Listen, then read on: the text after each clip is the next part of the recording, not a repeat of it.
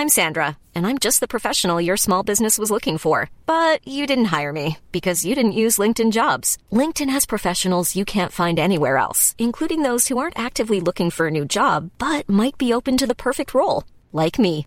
In a given month, over 70% of LinkedIn users don't visit other leading job sites. So if you're not looking on LinkedIn, you'll miss out on great candidates like Sandra. Start hiring professionals like a professional. Post your free job on linkedin.com/people today. Qual será o fim do diabo? Comentário de Mari Persona.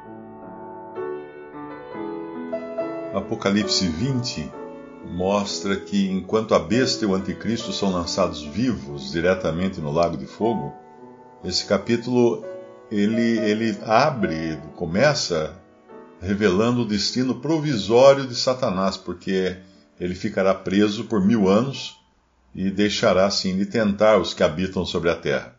E nesse capítulo 20, eh, o Espírito Santo não quer deixar qualquer dúvida de quem seja esse querubim da guarda, né, que um dia esteve na posição de maior proximidade de Deus. Porque os querubins da guarda são como uma guarda de elite que cerca o trono de Deus. Nós vemos isso em Ezequiel, que os querubins cercam o trono de Deus, e também vemos uma representação disso, dessa proximidade, com aquelas duas figuras de ouro, de querubins feitas de ouro, e colocadas sobre o propiciatório da Arca da Aliança, que elas olhavam para a arca, né, os dois querubins. O Salmo 99, versículo 1 diz assim: O Senhor reina, tremam os povos, ele está assentado entre os, entre os querubins, comova-se a terra. Os vários nomes do querubim que se, re, se revoltou contra Deus e foi acompanhado de uma legião de anjos uh, são apresentados agora aqui nesse capítulo 20. Ele diz: O dragão, a antiga serpente, que é o diabo e Satanás. Nem por um momento, então, acredite no, nos inimigos de Deus que tentam desacreditar a existência real desse ser maligno e nefasto que é Satanás. Uma das teorias modernas que foi emprestada da, do espiritualismo é a de que o diabo não seria uma entidade real, e ela é hoje pregada até nos púlpitos da, de igrejas evangélicas e católicas, que não seria, não seria um ser real o diabo, mas seria apenas o nosso ego nos tentando, os nossos maus pensamentos, etc. Bom, essa, essa teoria só pode existir na mente daqueles que não que não reconhecem a divindade do Senhor Jesus Cristo. Porque como poderia Jesus ter sido tentado no deserto por seu próprio ego, sendo que ele é Deus e homem, e o seu ego é santo e sem qualquer possibilidade de tentar a si mesmo? Ou seja, é totalmente furada a ideia de que Satanás seja algum, alguma, algum mecanismo que produza maldade em nós, alguma coisa nossa, que não existe como uma entidade. Ele existe, ele é um ser. Ele é um ser autônomo, né? ele é um ser espiritual. O versículo 3 aqui de Apocalipse 20 revela que o diabo será solto por um pouco de tempo no final dos mil anos do reinado de Cristo sobre a terra. E isso vai acontecer para seduzir, dentre os habitantes da terra, aqueles que não seriam verdadeiramente convertidos e sujeitos ao Rei Jesus. Eles passaram esses mil anos na surdina, enrustidos, eh, mas na realidade nunca eram, nunca eram uh, de acordo com estarem sujeitos a Cristo.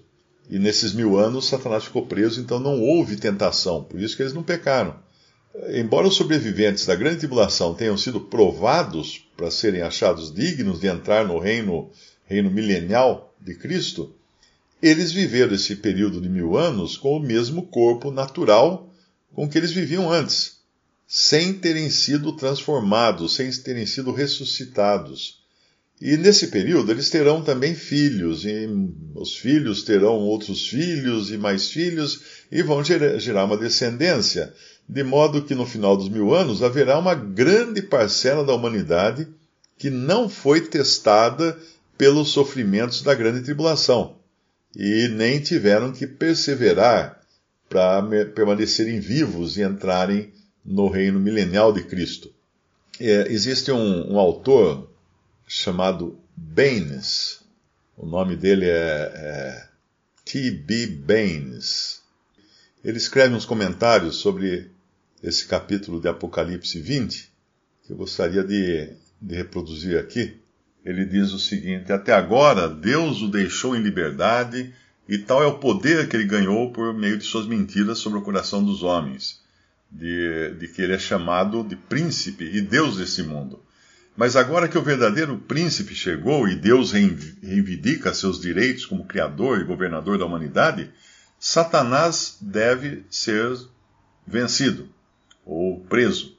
Se a verdadeira esposa deve ser reconhecida, a prostituta deve ser julgada.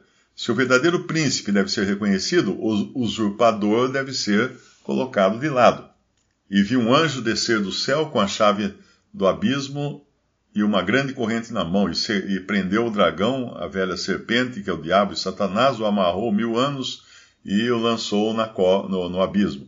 E, e fechou e selou o abismo sobre ele, para que ele não engane mais as nações, até que os mil anos sejam cumpridos, e depois disso ele deve ser solto por um pequeno período.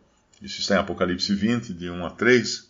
E Satanás não é mencionado com muita frequência no Antigo Testamento, mas sim o suficiente é dito sobre ele para mostrar o seu verdadeiro caráter. Ele é o persistente odiador de Deus e do bem. Ele aparece primeiro como enganador dos homens, depois como acusador diante de Deus, e em ambos os casos a mentira dele eh, só tem por rival a sua malícia. Por isso, nosso Senhor diz sobre ele que quando ele fala uma mentira, ele fala de si mesmo, porque ele fala daquilo que ele é próprio, porque ele é mentiroso e o pai da mentira. Isso está explicado em João 8,44. Como Deus é o autor da verdade, Satanás é o autor da falsidade. Assim como Deus é o autor da luz, Satanás é o autor das trevas. Mas ai dele, porque os seus enganos cegaram tanto os olhos dos homens que, mesmo quando a luz brilha, eles amam mais as trevas do que a luz. Satanás iludiu, iludiu de tal maneira os gentios que eles adoraram demônios ao invés de adorarem a Deus. E ele iludiu tanto os judeus que clamaram pelo sangue de seu próprio Messias e o crucificaram. Crucificaram aquele que era o único que podia lhes trazer bênçãos. Desde então, Satanás tem andado como um leão que ruge, procurando a quem possa devorar. Ele é o Deus deste mundo, o Deus desse século. Ele é o príncipe das potestades do ar, o espírito que agora opera nos filhos da desobediência ele infundiu as suas corrupções venenosas no cristianismo e, finalmente, trará a iniquidade e blasfêmia que causam uma terrível condenação uh, para a besta e para o falso profeta. Embora Satanás possa ir e vir pela terra, enquanto, enquanto ele puder vir, vir, ir, ir e vir pela terra, não haverá segurança para o homem. No início do reinado de Cristo, porém, nós o vemos preso e assim ele não pode mais enganar as nações. Isto não é, como alguns pensaram, o resultado da propagação da verdade. Longe de se espalhar a verdade, nesse período, a verdade estará praticamente extinta e a mais horrenda maldade estará surgindo como um dilúvio. O poder de Satanás nunca é tão grande como foi antes de sua, de sua prisão. Não é? O poder de Satanás nunca foi tão grande quanto nesse momento que antecede a sua prisão. Ao invés de ser derrotado pelos triunfos do Evangelho, ele é subitamente preso no clímax de sua influência desastrosa sobre o coração dos homens, e isso acontece pelo advento pessoal do próprio Senhor. As bênçãos trazidas ao mundo por meio desse advento, elas vêm não gradualmente, mas num momento. É de repente que Satanás é obrigado é, preso e de repente que a besta e o falso profeta são destruídos. De repente, é repentinamente que o povo fiel de Deus é redimido e é de forma repentina que a criação é libertada do cativeiro da corrupção para a liberdade da glória dos filhos de Deus. Então virá um tempo de verdadeira bênção para a terra e para a humanidade, mas todas as Escrituras descrevem o advento de Cristo não como um amanhecer gradual, lentamente expulsando a escuridão do céu, mas como uma explosão vívida de luz, revelando e banindo a espessa escuridão que se espalha pelas nações e então brilhando em calmo esplendor sobre um mundo redimido e emancipado. Então, até aí esse texto desse autor Baines. E nós chegamos então no, no, no versículo 3, que fala da prisão de Satanás. Então nós vemos bênção no céu. A partir do versículo 4, fala que vi tronos e assentaram-se sobre eles, e foi-lhes dado o poder de julgar, e vi as almas daqueles que foram degolados pelo testemunho de Jesus e pela palavra de Deus, e que não adoraram a besta nem a sua imagem, e não receberam o sinal em suas testas, nem em suas mãos, e viveram e reinaram com Cristo durante mil anos. Mas os outros mortos não reviveram, até que os mil anos se acabaram. Essa é a primeira ressurreição. Bem-aventurado e santo aquele que tem parte na primeira ressurreição Sobre esses não tem poder a segunda morte, mas serão sacerdotes de Deus e de Cristo e reinarão com ele por mil anos.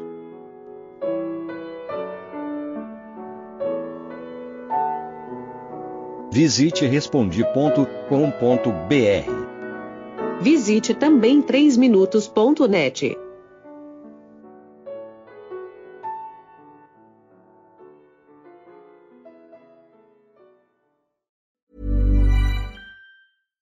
Hi, I'm Daniel, founder of Pretty Litter. Cats and cat owners deserve better than any old fashioned litter. That's why I teamed up with scientists and veterinarians to create Pretty Litter. Its innovative crystal formula has superior odor control and weighs up to 80% less than clay litter. Pretty Litter even monitors health by changing colors to help detect early signs of potential illness. It's the world's smartest kitty litter. Go to prettylitter.com and use code ACAST for 20% off your first order and a free cat toy. Terms and conditions apply. See site for details.